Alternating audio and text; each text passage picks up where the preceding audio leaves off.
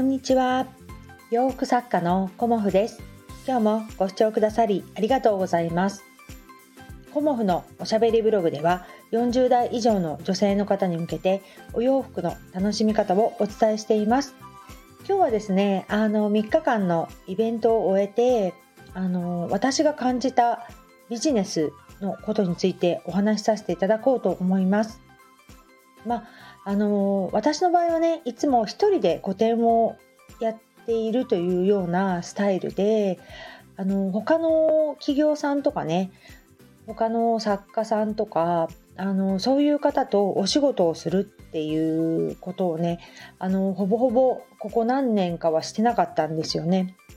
で今回あの鎌倉のねアトピックハウスさんにお声をかけていただきまして他のねあの企業さんとご一緒させていただいたんですよね。でその中で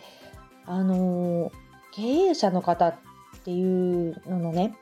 考え方みたいなものをお話しする上ですごくねあの学びがありました。うん、で私はねまだあの駆け出しのような感じで、うんまあ、14年やってきたといえどもねあのまだまだ駆け出しなんですよね。でその長くねあの事業をされている、まあ、大先輩ですよねそういう方社長さんとか、うん、そういう方とねあの一緒にお話しさせていただくことによってあのやっぱりね全然違うなっていうふうに思いました。うん、何が違うかっていうとあのこう視野の広さですよね。うん、で何がビジネスチャンスになるかわからないっていうところは誰でも一緒なんですけどそのビジネスチャンスをあの提案してそれに取り組んでいくっていうところがとてもねあの私の中で学びになりました。うんで私にねにもあの紹介してあげようかとかあとやってみたらいいんじゃないっていうふうにこうねお声をかけていただけたっていうことがねうんやっぱりなんかそういうマインドっていうか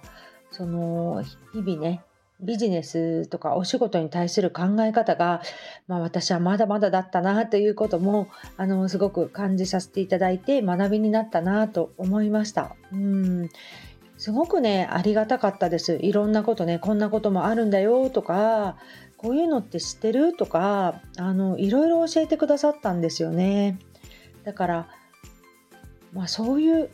心の広さっていうのもありますけどお人柄の良さもそうですしいろんなねあの経験をね未熟な私に教えてくださいました。うんだからすごくねあの勉強になった3日間だったなっていうふうに思いました。うんやっぱり経験をねあの積まれてる方っていうのはそもそものね考え方が違うんですよね。うんで私の場合意外と自分の中で完結してしまうっていうところもあってまあ自分で判断して行動するっていうところもねすごく大事だとは思いましたけどそれ以外にもねそうやってあのいろんな方とこう行動っていうかあの出展させていただくね機会をいただいてそこから新たなねアイディアが生まれるとかね新たなビジネスが生まれるっていうことがねなんかこういう風な感じであの広まっていくんだなっていうことを本当にね学ばせていただきました。うんで私の中でねちょっとまだ理解できてないというか腑に落ちてなかったこともあの一晩経ってあそういうことだったのかっていうような感じですごくねあの腑に落ちました。うんだから自分の中でねまだまだこういう自分の殻にこう収まっていたというか閉じこもっていたんだな私はっていうようなことをねすごく感じてこれからはねあのちょっと自分も変えていきたいなっていうふうに思いましたね。うんであの3日間のねイベント私自身のことはねあのこうお友達が来てくださったりあのたまたまね今日お休みだったからね、ご主人さんがお休みだったからって言って寄ってくださったりあのいつもね初日はいつもねあの応援してくださる方が来てくださったりということもありあのゆったりとした3日間でした。うん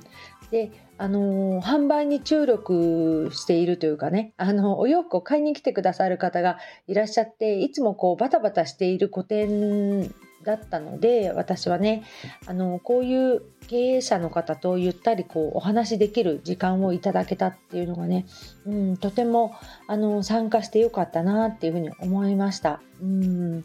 なかなかね家で仕事しているとこう知り合いになりたくても知り合うチャンスもなかなかなかったですしなんかいろんなことがあのえなんで以前にもねなんで私にばっかりそんなこと言うんだろうって思ってたこともあったんですけど別件のことでね。それもあのすごく腑に落ちた。うん。すごくああそういうことだったんだっていうことがなんかすごくつながったあの学びもありましたね。うんだから自分のその活動もあのこれからはねあの少し考え方も変わっていくだろうなっていうのも思いました。うん人と人のねつながりを大事にするっていうことをね私もしていきたいっていうふうに考えてあの行動してきたつもりではいたんですけどまだまだ狭かったなっていうような ことを改めて感じることもできたんですよね。だからあの何でもこう経験することって本当に大事だし大きいなと思いますし次のあの自分のステップにこう上がるっていうかね進む時っていうのは本当に何かあの衝撃的なことをねあの感じた後だなっていうのも思いましたね。うんだからとってもねあの